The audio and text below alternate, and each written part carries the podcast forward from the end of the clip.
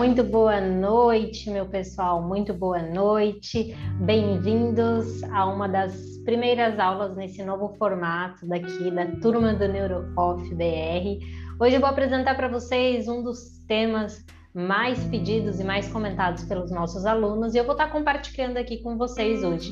Para quem não nos conhece, meu nome é Daiane Matias e o meu parceiro também de sala, nosso mentor Alex somos os responsáveis, estamos à frente desse projeto Neurocop, que tem como objetivo te ensinar a controlar a sua mente e os seus comportamentos em momentos de medo, raiva ou pressão, ou se você também quiser chamar de ansiedade.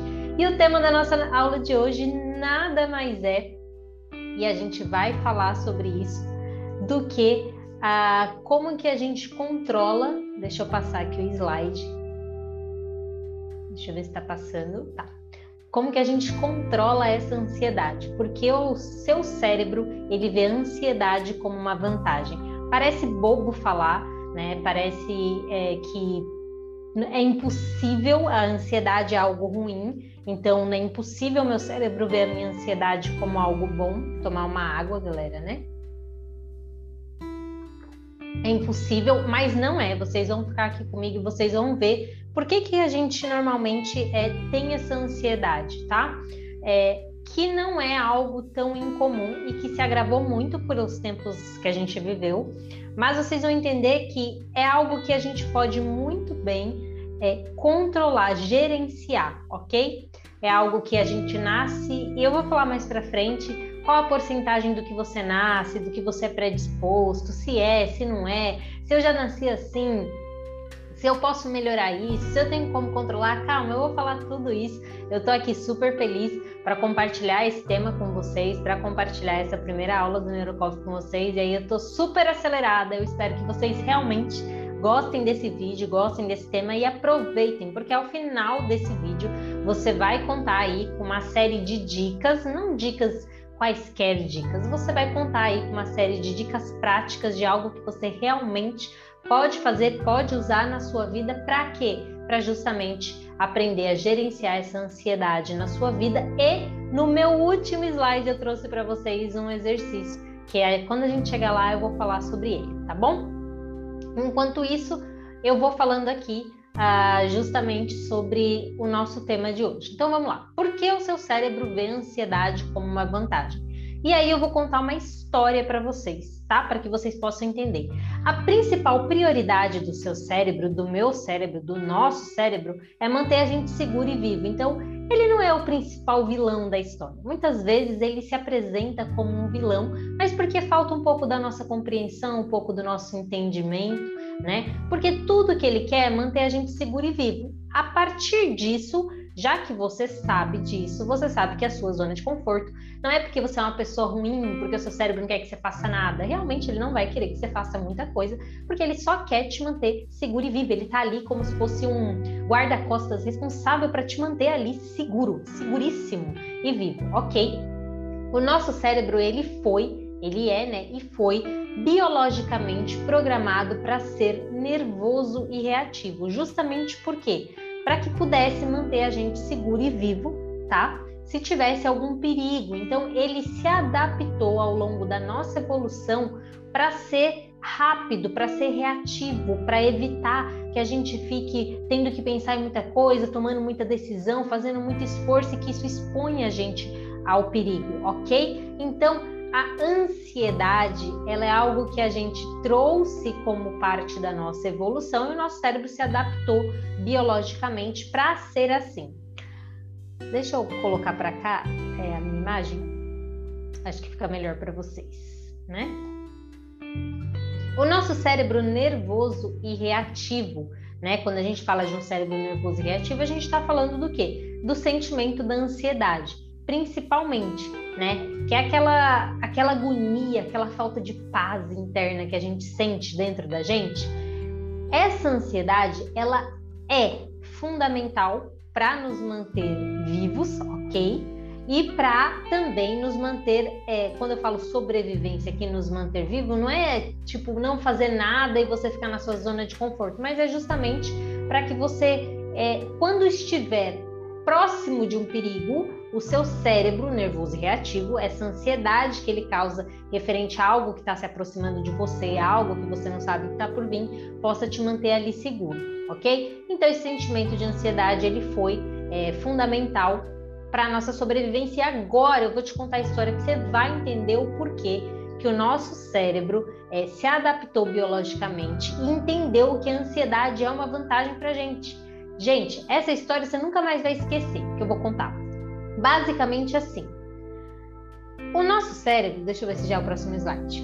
Não, eu já ia contar a história. Peraí, vamos lá. Primeiro eu queria fazer algumas perguntas para vocês, né? Por que que quando surge um pagamento ali que você não estava prevendo, uma conta inesperada ali, você já estava com o dinheiro contadinho do mês, seu coração começa a disparar, você começa a ficar oh, meio nervoso, ou um comentário crítico, né, do seu parceiro, da sua parceira, da mãe do seu parceiro, da mãe da sua parceira, te deixa né, desconfortável, ou até mesmo quando o motorista no trânsito te fecha, ou ele é grosseiro, ele né, faz gestos ou fala um palavrão para você, por que, que você tem a tendência de querer xingá-lo? Vocês vão entender tudo isso.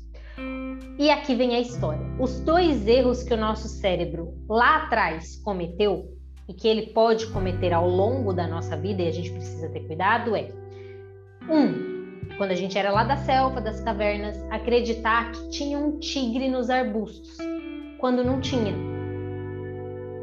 E o segundo erro que ele cometeu era acreditar que não tinha um tigre nos arbustos quando tinha.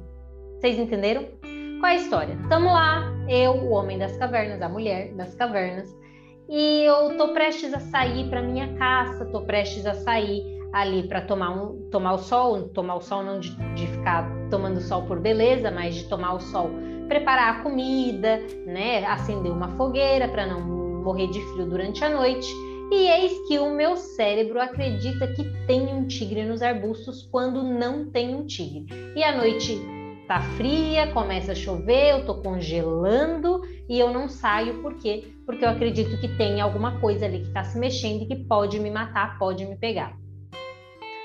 A segunda opção do nosso cérebro foi acreditar que não tinha um tigre. Ah, não, não tem nada lá fora, né? Não tá chovendo, não tô passando frio, mas eu vou sair porque não tem nada lá fora.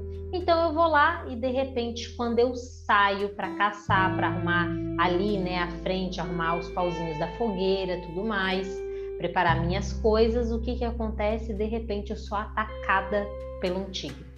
Esses foram os dois erros que o nosso cérebro cometeu lá atrás e que atualmente, nos, né, nos momentos que a gente vive hoje, ele também comete, ok? Acreditar que é um tigre quando não há e não acreditar que é um tigre quando há. E o que isso significa, Daiane, que tem essa história do tigre a ver? Esses dois erros, eles nos custaram duas coisas. A primeira, que eu falei aqui atrás. Acreditar que tem um tigre nos arbustos quando não tem. Então, ele não tá lá, mas o meu cérebro acredita que tem. Me gerou o quê? Uma ansiedade. Só que a minha ansiedade me manteve vivo no dia seguinte, porque o fato de eu não ter saído, mesmo achando que tinha um tigre, quando não tinha um tigre, eu fiquei com muito frio durante a noite, mas eu não congelei, não morri de frio e não tinha um tigre. Já a outra opção, que foi acreditar que não tinha um tigre, que foi o que o nosso cérebro fez, quando tinha um tigre, o que, que aconteceu? Ele me custou a morte. Então é óbvio agora você imaginar comigo. Ao longo da nossa evolução, para o nosso cérebro ficou algo óbvio, né?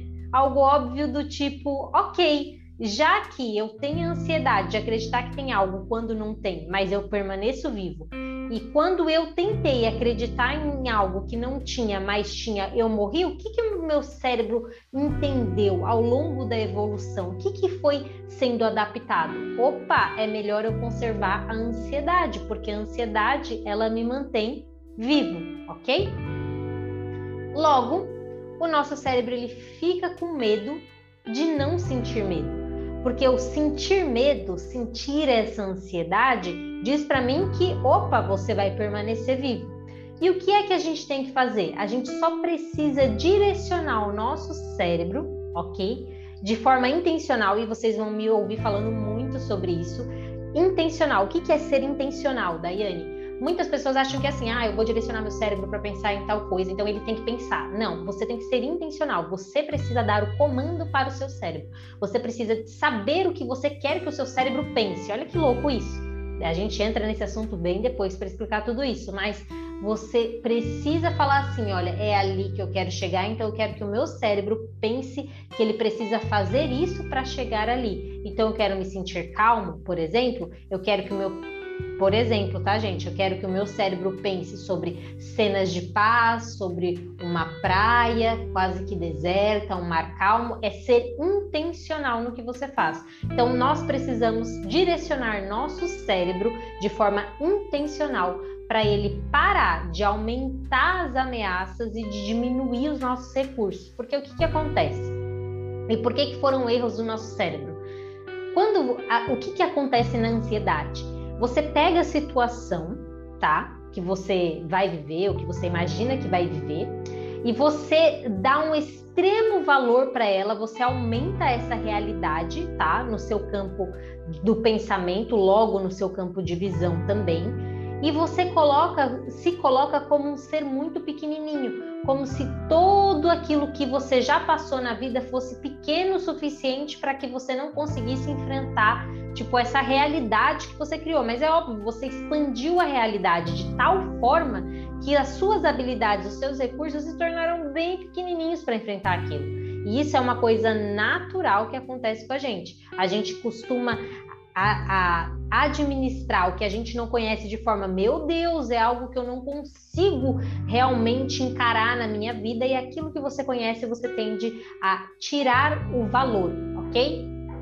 E por que, que eu preciso acalmar essa minha ansiedade, Daiane, se você falou que ela faz bem?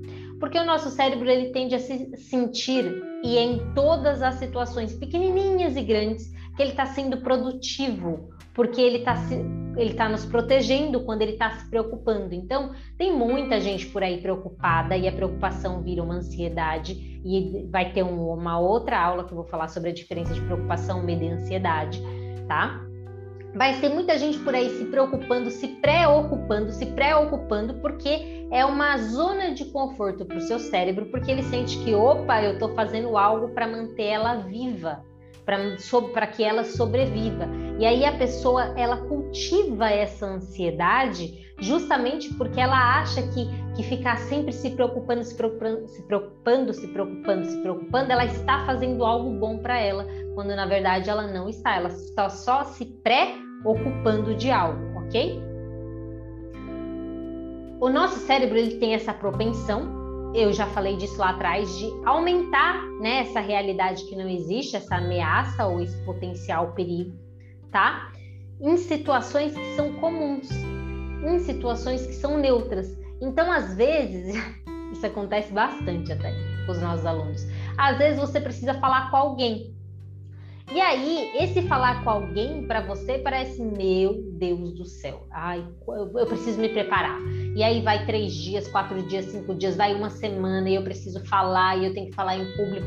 Então, situações que são neutras, que não nos oferecem perigo, porque qual é o perigo que falar com alguém nos oferece? Ah, o medo da rejeição. É, é o perigo. Mas não é como na época lá atrás que a gente vai ser apedrejado por alguém se a gente for falar em público máximo que pode acontecer a gente passar muita vergonha, né? E ou alguém caçoar da gente, alguém rir da gente, é o que. Mas não é algo que é, coloque a nossa vida em perigo. Aí você vai falar, mas Daiane coloca a minha imagem, sim, mas não coloca a sua vida em perigo. É isso que eu tô querendo dizer. E, e quando, quando você pega essas situações de perigo que tem um tigre e você compara com uma situação de perigo de vergonha, nem se compara. Ali você tinha o risco de morrer, ok? Então o seu cérebro ele evoluiu achando que o quê? Ou você se preservava e sobrevivia ao próximo dia e só saía quando estava de dia ali, vamos supor, ok? E quando você tinha a sua certeza, a sua percepção de que o tigre não estava ali, e aí você se mantinha vivo, ou você saía achando que não tinha tigre e acontecia o quê? Você morria. Então era uma situação de perigo biológico mesmo, era fisiológico, ali físico, físico mesmo, físico na verdade. O nosso cérebro trouxe isso para situações neutras do dia a dia. Então, até mesmo subir ao palco, nem subir ao palco, de repente falar numa roda, falar numa reunião, falar com o seu chefe em particular, ter que falar com a sua equipe alguma coisa, ter que comunicar alguma coisa para os seus pais, também te gera essa ansiedade, porque também o seu cérebro está superestimando isso como uma ameaça, um perigo potencial, quando de fato não é ok? Não como a história do tigre que eu contei, contei lá atrás. Então, eu já te dei aqui um, dois, três. Eu falei que o seu cérebro ele se ocupa, tá? Porque ele fica poupando energia de ter que fazer alguma coisa, só se preocupando, ele gasta esse esforço, ele tem esse esforço, ele tem essa energia de se preocupar que não é pouco em alguma coisa, achando que está sendo produtivo quando de fato não está sendo, porque ele não quer correr o risco ok? Falei que o seu cérebro ele está superestimando situações que são neutras na sua vida, que não vão te causar, meu Deus, uma dor tão profunda que você não consiga sobreviver, tá? E o custo disso tudo é o quê? Você vai ativar um estresse, um nível de estresse desnecessário. E como assim desnecessário? O estresse é bom, né? Tem o eu estresse, a gente fala outro dia também, mas um certo nível de estresse é bom porque te mantém em ação, te coloca em ação, ok? Faz você sair da sua zona de conforto. Mas o nível de estresse que essa ansiedade te coloca, ela te causa uma constante sensação de mal-estar, ok? E uma constante insatisfação, porque você nunca consegue relaxar, ser feliz, você nunca consegue estar em paz com você mesmo e no meio das outras pessoas. Uma meta-análise de 2020 mostrou que adultos mais velhos com ansiedade, gente, olha isso, tinham um risco de 57% maior que as outras pessoas de desenvolver a demência, tá? Quanto mais velho você fica, mais velho você fica e mais você começa a ter ansiedade, tá? Porque normalmente começa quando a pessoa vai ficando mais né, é, sozinha, quando ela vai colocando pensamentos negativos na cabeça, dependendo da situação, dependendo do ambiente ali, ela tem uma chance maior até de desenvolver a demência, gente, 57% maior. Para quem quiser consultar, todas as fontes do que eu estou falando tá sempre embaixo, tá? É só dar um print, é só pausar o vídeo, é só pegar essa fonte e consultar. Que tem mesmo o estudo científico e tudo mais. É, outro estudo, esse já é outro, tá? Descobriu que a ansiedade fazia com que o cérebro parecesse, gente, seis anos. Seis anos mais velho. E aí, é, no, eu li o estudo e aí o estudo ele explica o que, que acontece quando você cultiva essa ansiedade. Até muita gente, quando eu falo cultiva, não é porque a pessoa quer cultivar, assim, simplesmente, ah, intencionalmente eu desejo cultivar, mas quando a pessoa começa esse esse hábito diário de estar tá sempre preocupada, e essa preocupação começa a virar uma ansiedade, essa pessoa não consegue dormir mais e tudo mais. Gente, aí ele mostrou o que, que acontece no nosso cérebro e as células que vão morrendo e como ele vai ficando mais velho. É muito, é muito, muito triste. E eu vou te dizer aqui quatro coisas do que você não deve fazer. Eu te disse por que você deve acalmar a sua ansiedade. Eu falei que o seu cérebro até aqui. Eu falei que o nosso cérebro, ele vê a ansiedade como uma vantagem, que é a vantagem da sobrevivência. E eu te expliquei o porquê. Eu te contei a história do tigre, né, que estava lá, você sobreviver e não sair, ficar ansioso achando que tem algo que não tem, ou você sair e ter alguma coisa e morrer. E falei que o seu cérebro trouxe isso ao longo da evolução como uma forma de te preservar, porque foi assim que ele aprendeu, mas que ele traz isso para você nas tarefas do dia a dia, nas situações que não te fornecem o perigo que você tinha quando tinha um tigre lá fora e você não conhecia ok? E aí eu falei para você por que, que você precisa tirar isso da sua vida. Falei de estudos, falei de metas análises, que o seu cérebro envelhece seis vezes mais, que se você deixar é, que isso se acumule ao longo do tempo, você corre o risco de ficar 57% mais demente do que uma pessoa que não, não, né, não tem essa ansiedade. É, e agora eu vou te dizer o que você não deve fazer. Como assim, Daiane? O que você não deve fazer quando você estiver tentando controlar essa ansiedade. Porque se eu chegasse para você e falar assim, você tem que fazer isso, e você tem que fazer isso, e dá dois pulinhos e entra debaixo da cama, talvez essa informação não fizesse tanto sentido para você. Quando eu te disser o que você não deve fazer primeiro, talvez você fale assim: opa, eu estava fazendo isso daqui. E aí você já liga o alerta de eu não vou fazer mais, ok? Porque isso vai te causar mais ansiedade, vai te gerar mais estresse. Então vamos lá. Muita gente acha que assim, nasci ansioso, vou morrer ansioso, sempre fui uma criança ansiosa, tô aqui velho vou, daí não tenho jeito. Gente, 30% tá? Realmente vem ali da a sua propensão a ter, né, uma ansiedade, 30% vem da genética. 30, ou seja, 70% está sob seu controle, tá? E a epigenética tem um estudo que eu deixei aqui embaixo para vocês também. Ela já provou que as nossas experiências, os nossos comportamentos e até mesmo os nossos pensamentos podem ligar e desligar nossos genes. Então, vamos lá eu tenho assim, eu herdei 30% de chance de ser uma pessoa ansiosa. Eu tenho todos os meus 70% para não ser. Mas ok, tô focada nos 30%. Mas a epigenética, tá? O estudo né, ali da genética, da genética, você pode pegar ali embaixo na fonte, já provou que as nossas experiências, o que a gente vive, os nossos comportamentos, como a gente se comporta, como a gente fala, como a gente né, observa, percebe a vida e até mesmo os nossos pensamentos, eles podem ligar ou desligar nossos genes, ou, genes, ou seja, até aqueles que, que vieram, que a gente herdou como ansiosos, a gente pode mudar ok? Outra coisa que a galera faz muito, buscar certeza num ambiente que você não vai conseguir ter certeza. Por exemplo, buscar certeza no momento atual da pandemia. A pessoa quer ter certeza no emprego, numa empresa que não está indo bem das pernas, ela quer ter certeza que ela vai ter o emprego. Não tem como. Quando você. Eu falo muito isso para quem é CLT. Quando você trabalha para alguém, isso eu aprendi com 5 anos de idade. Quando você trabalha para o outro, ok? Você nunca vai ter a certeza e a segurança de, por exemplo, manter aquele emprego. Você já precisa se adaptar a essa ideia no momento que você entra, porque o emprego é do outro e ele faz com o ambiente de trabalho dele, com né, os colaboradores dele, o time dele, ele faz o que ele achar que é melhor para ele e para a empresa.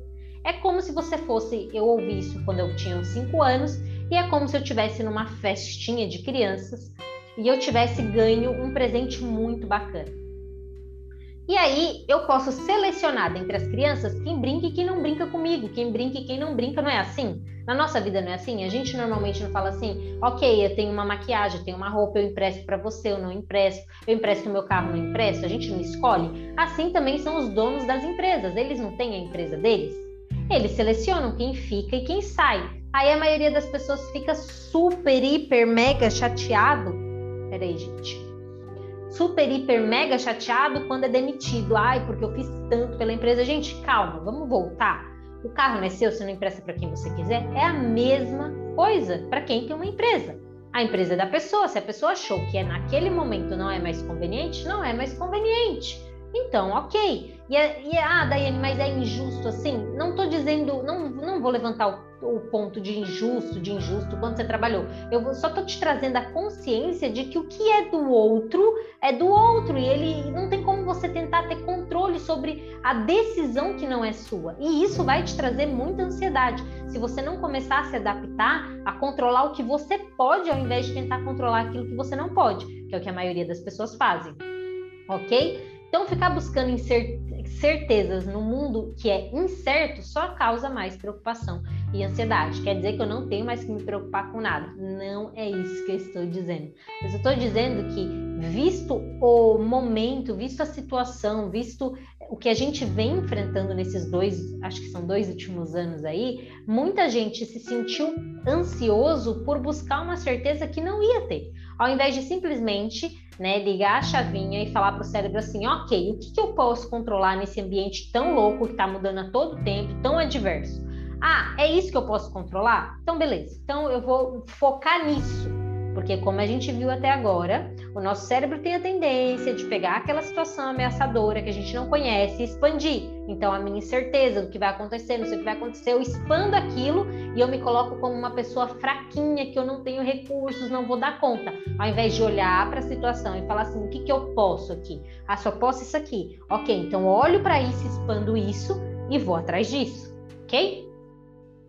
Outra coisa que as pessoas não devem fazer: ficar preocupadas preocupar-se de algo que não sabe se vai acontecer ou não. Por quê, Daiane? Porque a fonte está aqui embaixo, novamente. 91% das preocupações que a gente tem nunca se tornam realidade, gente. Isso é um estudo, a fonte está aí, eu trouxe para vocês. Não sou eu que estou falando, não, né? A Daiane que, que mapeou as, as incertezas e as preocupações dela e trouxe para você. A fonte está aqui embaixo, no Psychology Today, aqui, ó. Pode, pode ir lá entrar. 91 das preocupações, elas nunca se tornam realidade. E das 9% que restam, tá? Que a gente tem, que se materializam, que de fato a gente se preocupa e ela acontece normalmente. O resultado delas é melhor do que o esperado em um terço de vezes. Ô, gente, a gente está falando então um terço de 9%, a gente está falando de 3%. Se 91 nunca acontece e 3%, né, vai para 94, o resultado é melhor do que o esperado, a gente está falando que a gente vai ignorar 94% de, de chance de as coisas darem super certo e ficar focando nos 6% que sobram. Vocês entenderam minha conta? Porque eu costumo fazer conta rápida. Para quem não sabe, eu tenho graduação em engenharia civil. Basicamente assim, gente, 91% nunca acontece, então não devia nem me preocupar, ok? Mesmo que eu ficasse preocupado com os 9%, já era um absurdo, porque 9 contra 91, ok? Aí o estudo fala para mim que das, dos 9% que realmente acontece na minha vida, que eu me preocupei e aconteceu, um terço, ou seja, um terço de 9, 3%, sai bom. O resultado sai bom. Ou seja, 91% eu não devia me preocupar. 3% desses 9% sai bom. Ou seja, junta esses 3% que é bom com o que nunca vai acontecer, dá 94%. Me sobra 6% de algo que eu deveria me preocupar. Agora, se você for passar a sua vida focando no 6% que pode dar errado, que vai sair do jeito que você não quer, ao invés de ficar nos 94%, aí é uma escolha, né, meu amigo? Aí você devia parar e pensar. E por último, o bendito termo aí, que eu não sei se você já ouviu falar, mas é um tal de feel goodismo.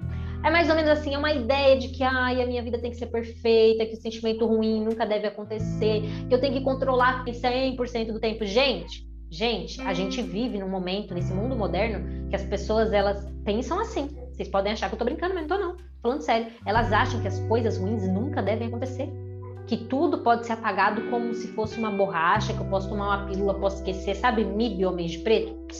Eu deleto a sua mente? Basicamente isso. E aí o que que acontece? Elas não estão preparadas para as coisas da vida que dão errado, que é normal dar errado, porque já é bíblico, no mundo tereis aflições. Né? A gente sabe disso. A gente sabe que na vida muitas coisas que a gente planeja, que a gente prevê, não chegam a acontecer, ou quando acontecem, não acontecem muito bem daquele jeito, né? Que a gente tropeça bastante até alcançar os níveis de sucesso que a gente quer, a gente sabe disso mas a gente prefere no mundo moderno, porque a gente tem uma página do Instagram que todo mundo só posta o que é belo, né? A pessoa posta o, o, o 1% das 24 horas dela, e aí eu olho aquilo, e aí eu falo, putz, olha como a minha vida é horrível, olha como a vida dessa pessoa é maravilhosa. E aí eu esqueço que, tipo, tem 99% da vida dela que eu não cheguei nem a ver. E aí eu já tô julgando a minha vida, eu tô jogando, eu tô pegando os meus 100%, jogando fora e acreditando no 1% de alguém. Não faz isso não. Ok? É mais fácil aprender a lidar com as coisas da vida. Então, como que eu faço isso daí? Como que eu, né? Como que eu lido com esse cérebro ansioso? Como que eu lido com todas essas expectativas, com essas frustrações que de, de certo modo a gente tem também trazido desse mundo mais moderno? Gente, não sei se vocês sabem, mas eu, eu vou falar porque como tá um vídeo aberto, né? Inspiração é puxar o ar pelo nariz. Então é inalar, tá? Como tá ali, ó. Inale, exale e breathe. Inale, inalar. Eu, né, puxo a respiração quando o médico pede. Exalar é soltar. Ok? E aí, breathe é justamente esse movimento de inspirar e expirar. Inalar e exalar, ok? É isso que está escrito aqui na imagem. E aqui na tela onde vocês estão vendo, é, eu, eu deixei aqui, quando a gente alonga a nossa expiração, então quando eu inalo e eu passo mais tempo soltando do que inspirando, o que, que acontece? Eu acalmo o meu sistema nervoso. eu diminuo a minha frequência cardíaca. E aí você vai falar assim: o que, que isso tem a ver, Daiane, com ansiedade? Presta atenção. Quando eu tô correndo, por exemplo, adoro correr, vocês vão me ver falando bastante de corrida. Quando eu tô correndo e eu respiro assim, ó, eu quase, né, eu quase não, não tenho tempo nem para expirar, eu tô mais ali como se fosse sufocada dentro ali da, da, minha corrida, da minha atividade física, o que que acontece? Meu coração começa a disparar. Ele acha que realmente está acontecendo algo, que eu estou ficando sem ar e que eu vou morrer, e aí eu começo a ficar mais agitada. O ansioso, ele é assim. Então, quando você está perto de um ansioso, que você fala assim para ele, ó, só solta. Solta o que tem dentro de você, ó. Puxa aí Percebe a diferença? Faz o que eu fiz antes, puxa e solta bem rápido, assim, ó. E vê como que você se sente, como seu corpo fica. Quer fazer? Vamos fazer? Vamos lá, então. Dez vezes, hein, ó. Um, dois, três e...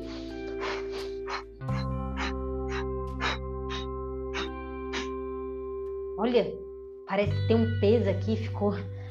Tô até cansada. Agora vamos fazer o de inalar o de inalar, inspirar e soltar. Né? Vamos usar aqui o que eu trouxe? Inspirar quatro vezes, quatro. Vamos, vamos puxar quatro segundos aqui e expirar contando seis? Então vamos lá, ó. Vamos inspirar. Puxa. Um, dois, três, quatro. Solta. Um, dois, três, quatro, cinco, seis. Puxa. Um, dois, três, quatro, solta um, dois, três, quatro, cinco, seis. Olha a diferença que dá, olha a paz que traz. Vocês entenderam? Coisas simples que a gente pode fazer no dia a dia, com a gente mesmo. Ok? Eu gostei da maçã ali do lado da foto. O nosso cérebro, a gente sabe que ele controla o nosso comportamento, controla o nosso corpo, mas o nosso corpo, a nossa fisiologia também controla o nosso cérebro. Vocês sabiam disso? A atividade que a gente faz, ok? Ela muda, que muda a cada segundo. Por exemplo, eu estou aqui na frente do, da apresentação, se eu levanto, se eu faço um polichinelo, se eu inspiro e expiro, como a gente acabou de fazer na prática passada, se eu arremesso uma bola, se eu faço uma flexão, se eu faço uma dancinha, enfim, qualquer coisa que eu faça muda a química no meu cérebro. E a gente vai ter aulas explicando isso, como que, como que funciona isso. E esse processo é chamado de biofeedback. Muita gente acha que o biofeedback é só colocar uns eletrodos e aí você relaxar e precisa de tecnologia, precisa de dinheiro. Não. Biofeedback é você dar uma resposta. É, é, é essa mão dupla de você dar uma resposta para o seu cérebro e ter a resposta dele. Então, bio, né? Bio, que a gente faz, biologia. Então, é você dar essa resposta para ele através do seu comportamento, de alguma atividade que você faça com o seu corpo. Tá se sentindo muito pesado, agoniado, coração apertado, começa a se sentir meio em pânico, ansioso, você precisa mudar, o, a gente chama de estado, você precisa mudar a forma como você está sentado, a forma como você olha, como você respira, você precisa levantar, se estiver levantado, você precisa sentar, tá entendendo? Você precisa dar uma corridinha, alguma coisa precisa fazer. E você pode se ajudar visualizando, eu falei isso lá no início do vídeo, tá? Uma cena calma na praia ou no campo, ok? Uma cena que seja pacífica, uma cena que você tenha para você reconfortante. Daiane, não tem essa cena, nunca fui para um lugar assim para dizer calma. Ok, seu trabalho hoje é pesquisar no Google uma cena que seja assim, que seja calma, que seja tranquila e usar ela ao seu favor, visualizar, olhar para ela, se ver naquela cena. E por que que funciona, Daiane, eu visualizar uma imagem pacífica? Pode olhar. Quando a gente assiste o telejornal, pode, pode reparar que só tem aquelas imagens de briga, de guerra, de não sei o quê, a gente fica hum, meio ansioso, meio preocupado, meio com raiva, meio com medo de sair sozinho, de sair à noite, fulano que vai chegar à noite, vai descer no ponto de ônibus. É, é ou não é assim?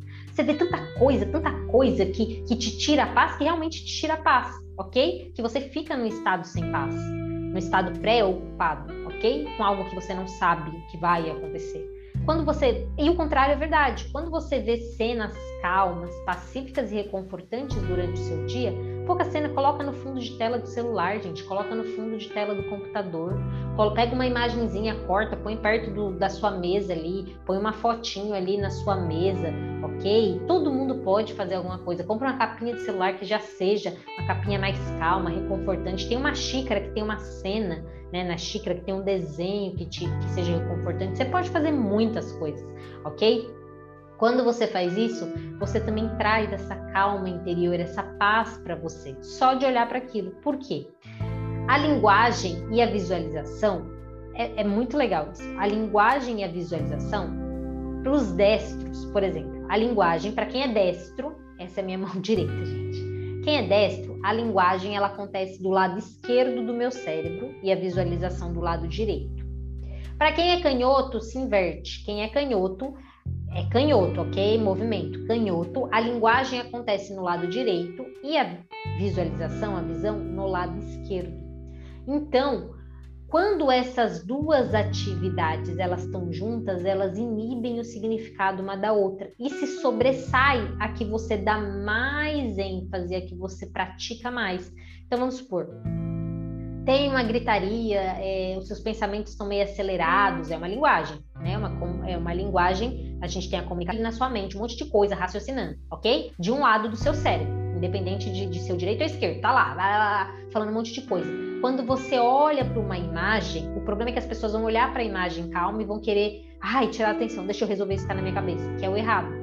Quanto mais tempo você pratica olhando para essa imagem e se pensando nessa imagem calma, aquela voz, aquela agonia que tem na sua mente, ela vai sendo dissipada, ela vai se acalmando, porque essas duas atividades, elas inibem o significado uma da outra e prevalece a que é mais ativa e a outra se acalma. Vocês entenderam? E por último, eu trouxe um exercício para vocês. Quando você se sente muito preocupado com alguma coisa, a gente já percebeu que 91% do que a gente se preocupa nunca vai acontecer. 3% dos 9% que restaram, normalmente a situação ela ocorre e a gente tem um resultado melhor do que a gente esperava. Então eu trouxe esse exercício para você trabalhar com 6% que você deveria se preocupar ou que você está preocupado, ok? Quando você estiver preocupado com alguma coisa, você escreve, né? Escreve, tira da sua mente, tira do seu coração, tira de dentro, vai lá e escreve, né? A situação, o momento, o que você acha que pode acontecer de ruim ali, né? E aí você escreve o que, que é, ai, medo de tal coisa. E aí você coloca embaixo assim, primeira pergunta, qual é o tamanho real dessa ameaça? Qual que é o tamanho real, né? Como que é, não só o que eu estou imaginando que ela é, que é a chance mesmo de ela acontecer? Que é a segunda. Qual que é a probabilidade de ela acontecer? Se ela acontecer, qual que é o tamanho dessa ameaça? Por exemplo, eu estou preocupada que vou dar um exemplo. Estou preocupada que vou ser mandado embora, vou ser demitido, fica mais fácil. Qual que é o tamanho dessa ameaça real? Meu chefe não falou que eu vou ser demitido. Ele só passou e não deu bom dia. Então, assim, entre ele passar e não dar bom dia e ele é, dizer que tem um assunto muito sério para conversar comigo, ou alguém vir me dizer que ficou sabendo que ele vai me demitir, são níveis diferentes, você concorda? Tem gente que o chefe não falou bom dia, a pessoa já tá dizendo, ai, você mandado embora porque não falou comigo, ele fala todos os dias, gente, entendeu? Então, assim, uma coisa é você saber que você vai ser mandado embora, que alguém conversou com seu chefe, o seu chefe abriu o jogo, falou, ou seu chefe já tinha te avisado que ele ia ter que ter uma conversa com você, porque seu desempenho não estava indo bem. Qual que é o tamanho real da ameaça? Porque você vai ver que tem muita gente preocupada no ponto 1, um, que o chefe passou e não deu nem bom dia. Então, ah, você vai ver que a ameaça é pequenininha, menor do que o seu cérebro está fazendo que é. Segundo, qual é a probabilidade? Qual é a chance disso acontecer? Né? Ah, eu estou no meio de um projeto, né? Eu estou me esforçando aqui, precisa de mim, tudo mais, ou a empresa não precisa. Qual que é a probabilidade disso acontecer? Se isso acontecesse, quão ruim isso seria? Muita gente fala assim: ah, se eu for demitido, pior coisa da minha vida, como que eu vou pagar minhas contas, meu aluguel? Ei, calma. Primeiro você tem que saber o tamanho dessa ameaça, né? Às vezes é pequenininha. Depois, qual é a chance desse pequenininho acontecer? Quase nada. Muito pouco que você está se preocupando assim. Quão ruim seria? O máximo que vai acontecer, você vai atrasar um mês de conta, mas ter certeza que você vai procurar alguma coisa para fazer e você vai dar conta de arrumar essa coisa para fazer, vai entrar no seguro-desemprego, alguma coisa você vai fazer, ok? E por último, você lendo essas três, o tamanho da ameaça, a probabilidade de ela acontecer e quão ruim ela realmente seria, porque pode ser uma virada de chave, pode você mudar de vida, pode você encontrar um emprego mais, melhor, ok? É, você se apoia, se apoia, esteja com você mesmo, diga para você mesmo, ok, independente do que aconteça, eu estou com, comigo, eu sei que eu vou dar um jeito, eu sei que a situação pode ser difícil nos 15 dias, nos, no primeiro mês, mas eu sei que eu não vou desistir de mim. E aí você se tranquiliza. Quando você faz só esse exercício de tirar da sua mente e colocar no papel, vocês vão ver que você tira mais de 50% daquela agonia, daquele peso que você está sentindo. Então, façam isso, façam o exercício. Depois de tudo que eu passei, de inspirar, de expirar, ok? Que eu passei aqui atrás, de você olhar para as imagens mais calmas, para você fazer esse biofeedback, mudar sua atitude, eu ainda te deixei um exercício prático. Tudo foi prático aqui, mas mais prático do que você pegar o seu caderninho e escrever, né, gente? É, para você realmente tirar da sua mente, do seu coração, tudo isso que você sente, você colocar em prática ali, você vê o tamanho ali do, do às vezes do monstro que, a su, da, que a su, seu cérebro está criando ali para você e que às vezes nem é tá bom? Gente, eu encerro aqui, tá? A nossa aula de hoje é isso, tá? Fiquem aqui com. Eu vou deixar mais um tempinho aqui, ó. Qual é o tamanho? Tirei um print, pausei o vídeo nessa tela, ok? Escrevam essas perguntas aí é... e façam. O mais importante que eu e o Alex a gente sempre fala, vocês vão ver vídeos nossos juntos aqui no canal, nesse novo formato mas o que a gente sempre fala é: não adianta você só ocupar a sua mente com esse conhecimento e na hora que você precisar usá-lo, porque uma coisa é você tá calma aqui assistindo no YouTube, tá tudo certo e não precisa usar nada disso você tá só absorvendo conhecimento. Outra coisa diferente é você ir para a prática, para campo, e você tá no meio daquela situação e você fala assim: caramba, a Daiane falou alguma coisa naquele vídeo que eu devia estar tá usando. Aí você não anotou, você só assistiu por assistir, você não praticou, ok? Você não praticou quando estava bem. Já ouviu aquele ditado que diz assim, que a gente arruma o telhado da casa quando está sol, não quando está chovendo? As pessoas acham que esses exercícios que a gente faz, a gente tem que fazer quando está tudo ruim. Quando eu estou desesperado querendo sair de uma situação. Negativo. Você tem que fazer esse exercício quando você está bem. Para que quando você lembra fazer o caminho do cérebro, seu cérebro aprende com tudo aquilo que você faz, quando você passar por essa situação, opa, já fiz esse exercício, a Daiane falou o tamanho da ameaça, a probabilidade, como isso seria de acontecer, ok, já vou fazer aqui. A Daiane falou de inspirar quatro vezes, expirar seis vezes.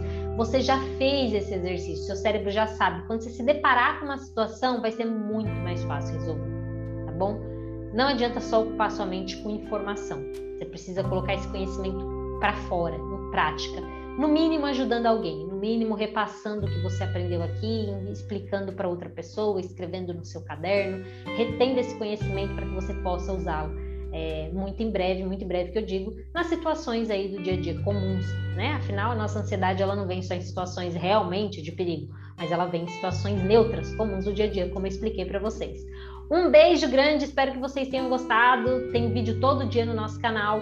Fiquem com Deus, acompanhe a gente, ó, segue lá quem não é inscrito no canal, se inscreve, aperta o sininho, todas aquelas coisas que vocês já sabem como que é.